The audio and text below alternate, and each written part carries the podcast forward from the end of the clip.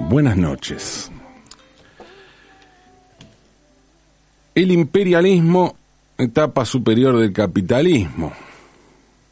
Eh, así tranqui, tranquilito. Con este título de un célebre libro de Lenin. Así arrancamos, ¿eh? Un libro que es muy importante en la teoría marxista,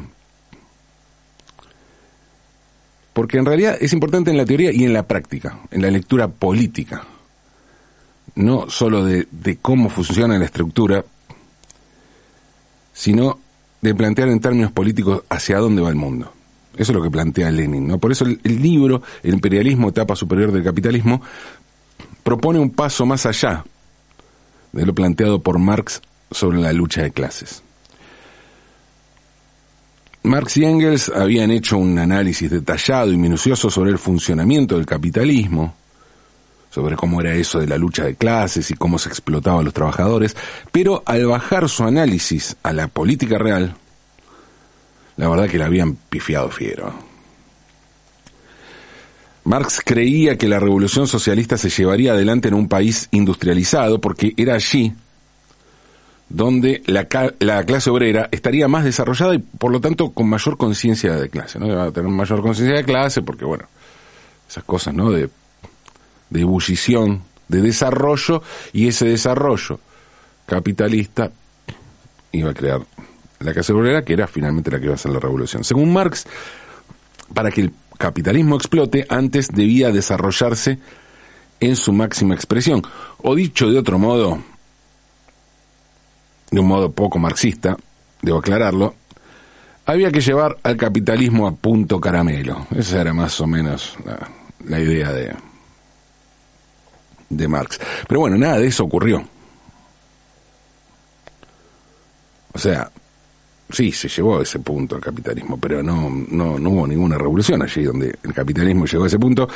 Y la revolución socialista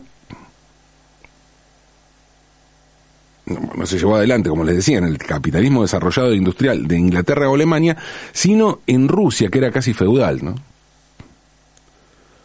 Con mucha más población rural que industrial. Fue desde esa condición de líder revolucionario real, y no teórico, sí teórico también, claro, pero que actúa en la práctica, líder revolucionario de una revolución que triunfó, no en el capitalismo desarrollado, sino en Rusia. Bueno, pero desde esa condición pragmática, más que teórica, que Lenin lanzó su libro, obviamente con un análisis teórico. Un libro que analiza esta situación y que va más allá de Marx porque justamente analiza cómo se resuelve cómo se desenvuelve ese capitalismo investigado por Marx en un contexto planetario, en un contexto internacional. más, o sea, cuáles son las explotaciones entre países que van más allá de lo que ocurre específicamente en una sociedad. Y desde entonces la izquierda en el mundo comenzó a hablar de imperialismo a la par que de capitalismo, y con el tiempo el imperialismo se volvería un tema principal y casi excluyente. Sí, se sigue hablando de capitalismo, pero, pero era mucho más aglutinante el tema del imperialismo. Digamos que en ese sentido Lenin la vio. Porque el, el imperialismo pasó a ser un tema tan importante porque en él confluía la bronca no solo de comunistas y socialistas, que estaban contra el capitalismo, sino también de movimientos nacionalistas y emancipatorios que no hacían tanto hincapié en terminar con el capitalismo, sino que hablaban de una cuestión nacional, justamente nacionalistas, como el peronismo, sin ir más lejos. Entonces la idea de imperialismo generó no solo un rechazo a un sistema socioeconómico, sino también a una vocación de dominación por parte de un grupo de países sobre otro grupo de países. Y esta fue la novedad que vio Lenin. que vio Lenin en un contexto contemporáneo, porque está claro que nada de esto es nuevo, ¿no? Vivimos en un territorio, en este país, en este continente, este país que es la Argentina, en este continente que es América, un territorio que fue dominado por potencias imperiales. De modo que el imperialismo es para nosotros parte de nuestra historia constitutiva, ¿no? Pero si hablamos de imperio, de imperios y de colonización, puede que el árbol no nos deje ver el bosque. Porque podemos confundir lo que es hoy un imperialismo de lo que fue a lo largo de los siglos este imperio o estos imperios, los múltiples imperios que se apoderaron, colonizaron y saquearon esta región del planeta. Tenemos un tiempo de vida muy acotado si lo comparamos con el tiempo de la historia. De modo que es lógico que si pensamos en términos de imperialismo, lo primero que se nos ocurra sea repudiar al imperio que nos toca vivir o padecer en nuestra época, porque bueno, es donde, cuando vivimos. Y hoy, y más en el territorio americano, el imperio más poderoso de la Tierra es, sin duda, Estados Unidos. Y es por eso que el inglés es el idioma imperial. Si pensamos además que los ingleses fueron, antes que los estadounidenses, el imperio más grande del mundo, vamos a poder remontarnos a siglos de dominio inglés, aunque también hay excepciones allí, ¿no? Porque hasta comienzos del siglo XX, culturalmente, el idioma elitista, el idioma de la alta cultura era el francés. Siempre las cosas son un poquito más complejas. Pero, mm, pero tenemos siglos, siglos de dominio del idioma inglés. Sin embargo, vivimos en un territorio colonizado, y por España, y España también fue un imperio y por eso el castellano es hoy el cuarto idioma que tiene más hablantes en todo el mundo, el cuarto idioma el castellano.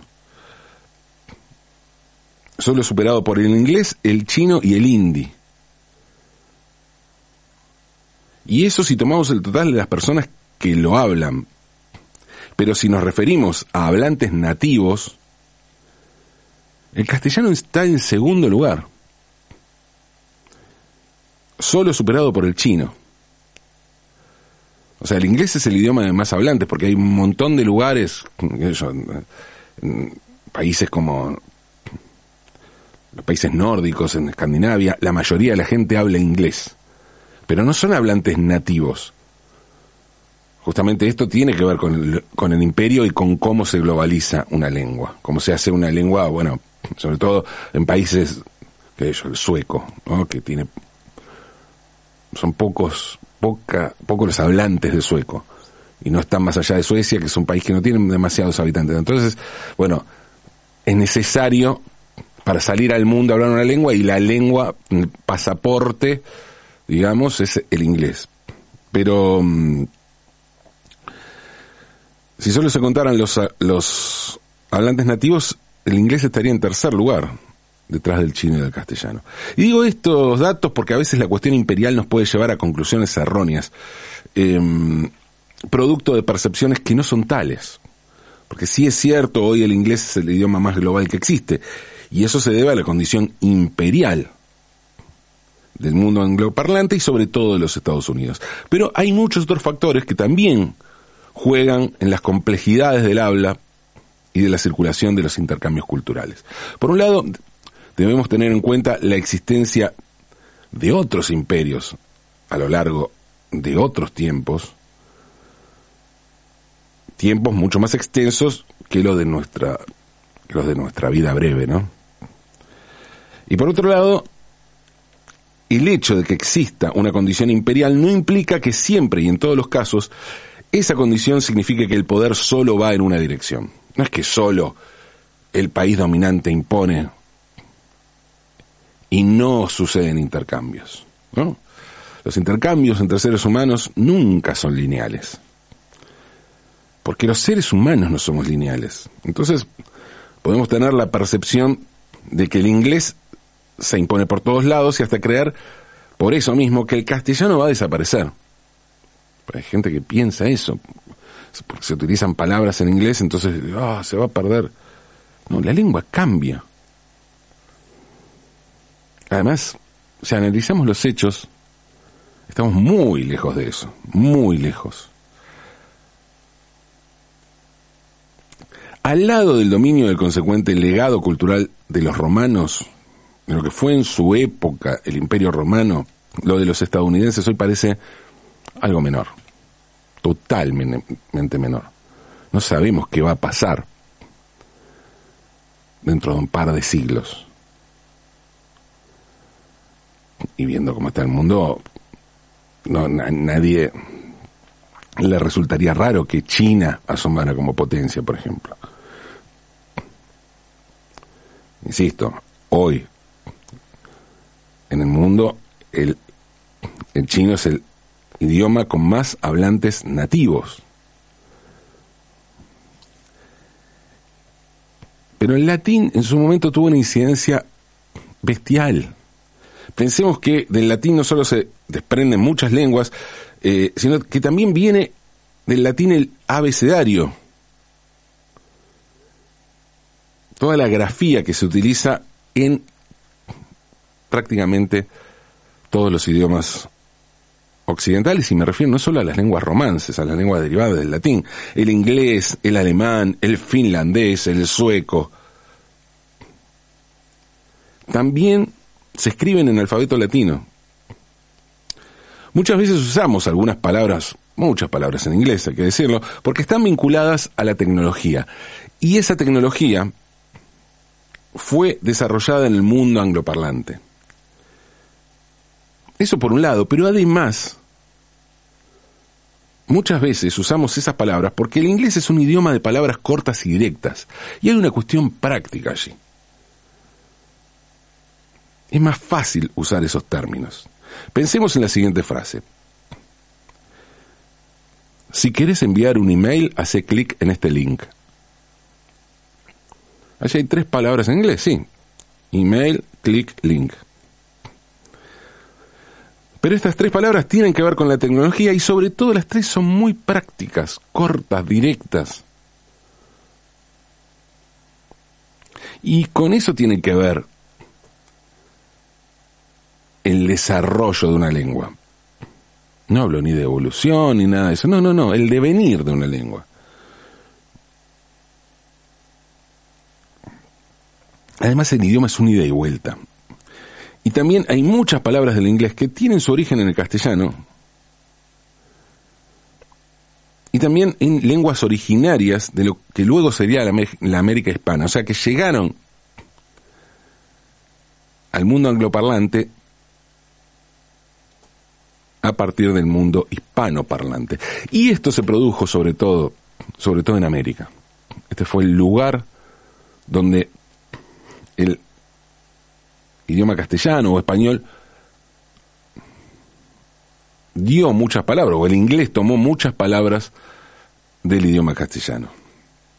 En América y sobre todo en la zona donde había contacto, que es la zona entre, en América del Norte, entre Estados Unidos y México, inclusive con, con todos los conflictos limítrofes que hubo ahí, con todo el territorio que, que Estados Unidos usurpa a México. La palabra juzgo, juzgo, se escribe H-O-O-S-E-G-O-W. Juzgo. Digo, se escribe así porque si la ves escrita sin pronunciarla, nos va a parecer mucho más lejana, pero si la pronuncio, podemos entender más o menos por dónde viene. Juzgo. Es como una, una palabra del lenguaje viejo del oeste que significa cárcel.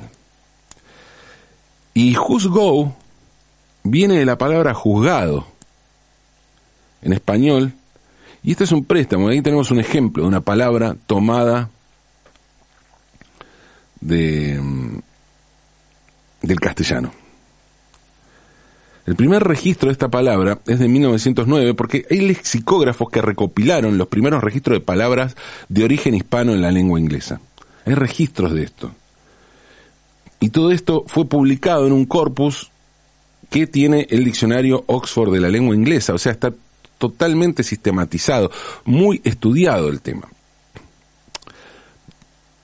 Después, no sé, si es una, una fecha aproximada, no sé si se puede pensar en tal año justo exactamente, pero bueno, por lo menos el primer registro que se tiene, ¿no? lo cual nos da una fecha más o menos aproximada. Las lenguas cambian constantemente y todos los idiomas toman prestadas palabras de otros. Y los hispanismos en el inglés comienzan a aparecer entre los siglos XVI y XVIII y como les decía, la mayoría de estos préstamos, llamámoslas así, no son europeos, sino eh, no ocurren en Europa. No es que pasa entre España e Inglaterra, no, no, ocurren en América. Y además se expande no solo al español, sino a lenguas autóctonas. Eh, el inglés tomó más palabras del español y las tomó básicamente desde tres fuentes importantes que se superponen y que mm, pueden coincidir con algunos hechos históricos. La primera, la primera de estas tres fuentes tiene que ver con los cowboys. Porque muchas de las palabras del español entraron en el inglés americano eh, en los días de la época de los cowboys mexicanos y españoles en el siglo XIX que trabajaban en lo que ahora es el suroeste de Estados Unidos. Esas palabras, eh, entre estas palabras se destacan las siguientes. La palabra rodeo, rodeo, claramente es una palabra española, todas tienen fechas ¿no? que están consignadas, 1811. Lazo con doble S, que viene la palabra lazo con Z, de 1768. Chaps, que viene de Chaparreras, en 1884, Stampede, de Estampida, que es una exhibición de Cowboys de 1912, Ranch, que evidentemente no viene de rancho, es como muy obvio, pero, pero son palabras que tomó el inglés. Wrangler, Wrangler, ¿no? como la marca de jeans, que también tiene que ver con, con los Cowboys, bueno, estoy hablando de eso, eh, que viene de caballerango, caballerango, que era la persona encargada del cuidado y mantenimiento de los caballos. Esto fue de 1888, todo esto fechas que consigna el diccionario Oxford de la lengua inglesa. Luego, otro de los ítems de este de esta toma de palabras, préstamos o, el uso de palabras de origen español en la lengua inglesa, tiene que ver con el comercio. ¿no? Muchas palabras de origen caribeño entraron en el inglés por transacciones comerciales. El comercio siempre es un territorio, ya hablé en algún momento sobre, sobre este eh, dialecto entre que había entre el islandés y el, y el euskera, ¿no? Eh, de pocas palabras, claro, porque tenía que ver con el comercio. El comercio siempre necesita ese tipo de, de, palabras cuando se tratan de, comercio entre, entre pueblos que hablan distintas lenguas. Y algunas palabras que el inglés tomó del español y sus primeros registros son las siguientes.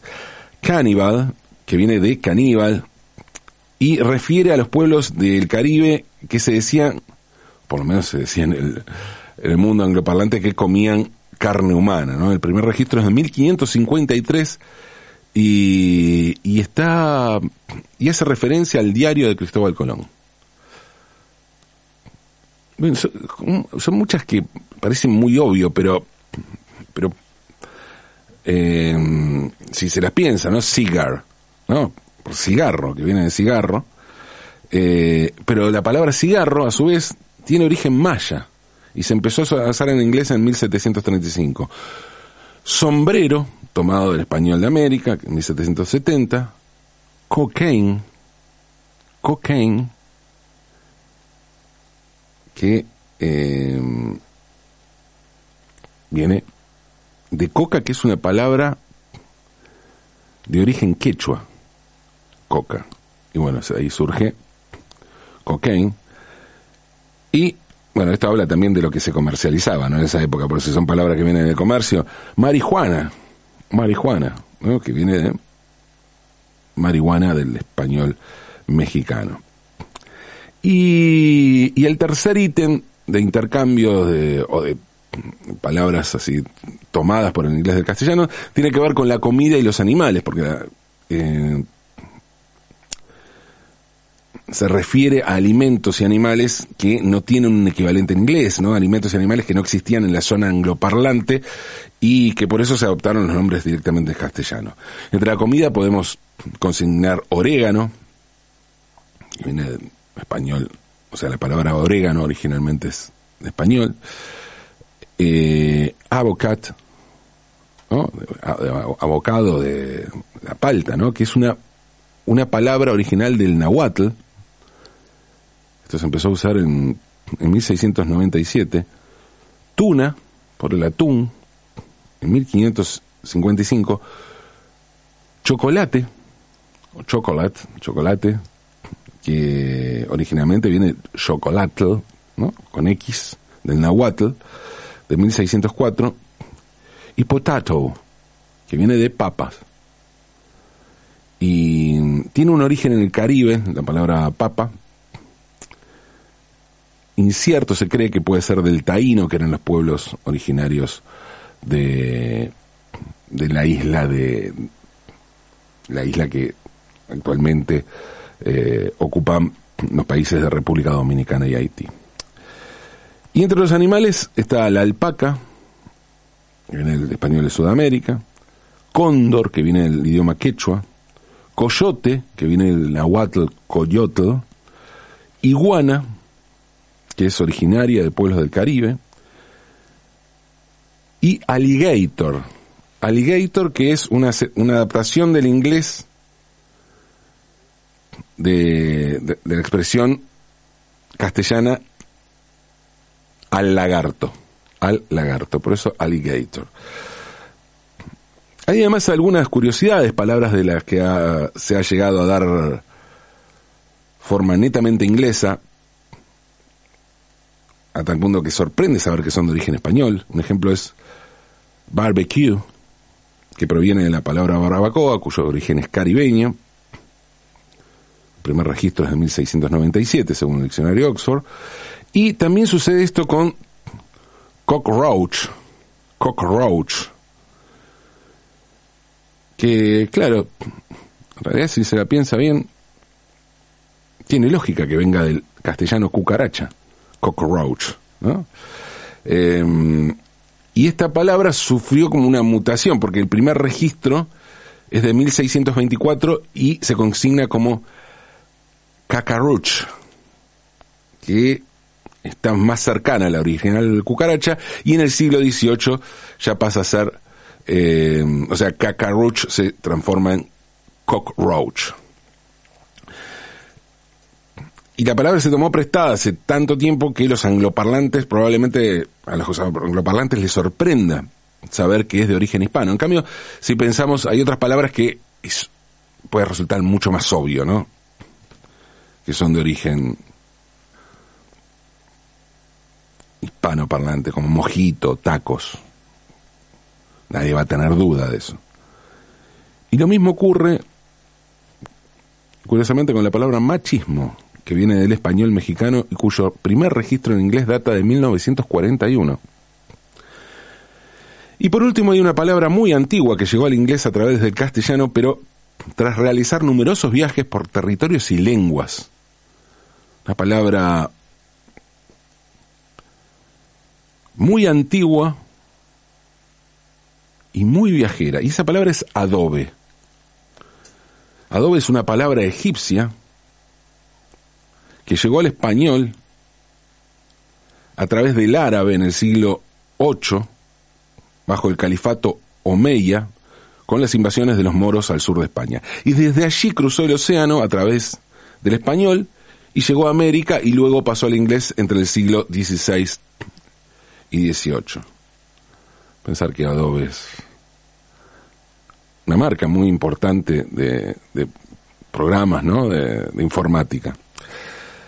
Estos préstamos del español al inglés sufrieron un declive a mediados del siglo XVIII, pero se retomó un siglo después, a mediados del XIX, por el contacto en la frontera entre México y los Estados Unidos, y hoy en el siglo XXI este contacto se hizo más fuerte a partir de la influencia de la gran cantidad de inmigrantes hispanoparlantes que hay en el mayor país angloparlante del mundo, donde ha crecido muchísimo la cantidad de población hispanoparlante en los Estados Unidos, que es cosa que se ve además reflejada en la cantidad de medios en lengua castellana que hay en los Estados Unidos. A ver, si está, está claro, está claro que el imperialismo existe, no estoy negando esto, no para nada, eh, y que existe por lo tanto una situación de dominación, esto está clarísimo. Pero también es cierto que las relaciones humanas son complejas y tienen idas y vueltas. Y en esas idas y vueltas, las palabras son siempre las que van y vienen. Así que honremos la palabra, honremos la palabra, aunque es de noche.